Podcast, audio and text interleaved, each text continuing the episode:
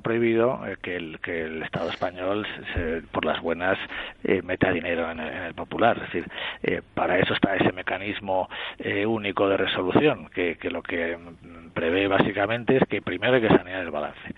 y, y eso significa que si hay que asumir hay unas pérdidas de no sé, de 10.000 millones, pues hay que empezar a ver. Los fondos propios, ¿cuántos son? 9.000, pues 9.000 fuera.